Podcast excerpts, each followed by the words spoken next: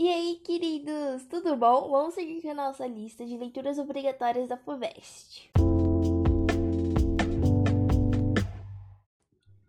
Hoje, o nosso escolhido é o Claro Enigma de Carlos Drummond de Andrade, publicado em 1951, mas começou a ser escrito no final de 1940. É um livro de poesias criada durante o período de Guerra Fria momento pós Segunda Guerra Mundial. Então tínhamos o, o quê? Os Estados Unidos capitalista versus a União Soviética que era socialista.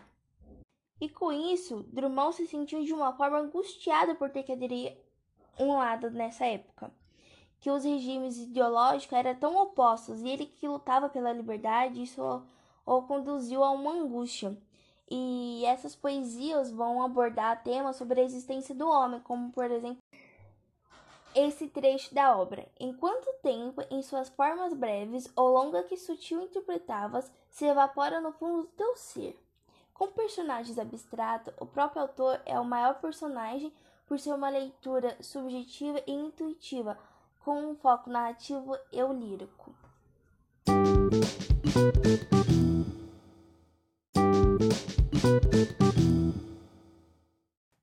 Resumir essa obra é um pouco complicado, pois não há uma linearidade, ou seja, não há uma sequência igual à prosa. Então vamos falar as principais características dessa obra para compreender o que é retratado nessa obra modernista. Bom, sabemos que a literatura está em um momento modernista e pós-modernista, está mudando de fase, que é um movimento que rompeu com as tradicionalidades e deu a liberdade formal para as obras, tanto literatura como é, artística, arquitetônica e em, em outras formas. Mas nessa obra, Drummond volta a utilizar as rimas padronizadas e volta com o passado e usa bastante nisso e também nas polissemias, ou seja, com as palavras de vários sentidos que é uma pegadinha do livro e na maioria das poesias que nós temos muito problemas com elas. E outras características marcantes também do livro é a dualidade, ou seja, parte da obra vai aparentar que o autor está preocupado com o que está acontecendo ao seu redor, e outra ele não vai aparentar isso, e sim entediado e frustrado.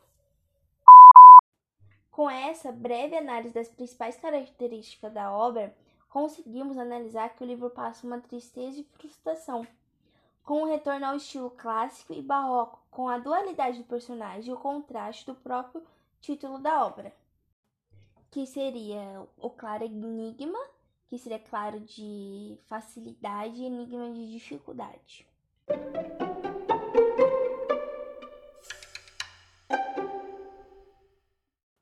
Bom, falamos tanto de Drummond e sua obra, mas quem foi ele?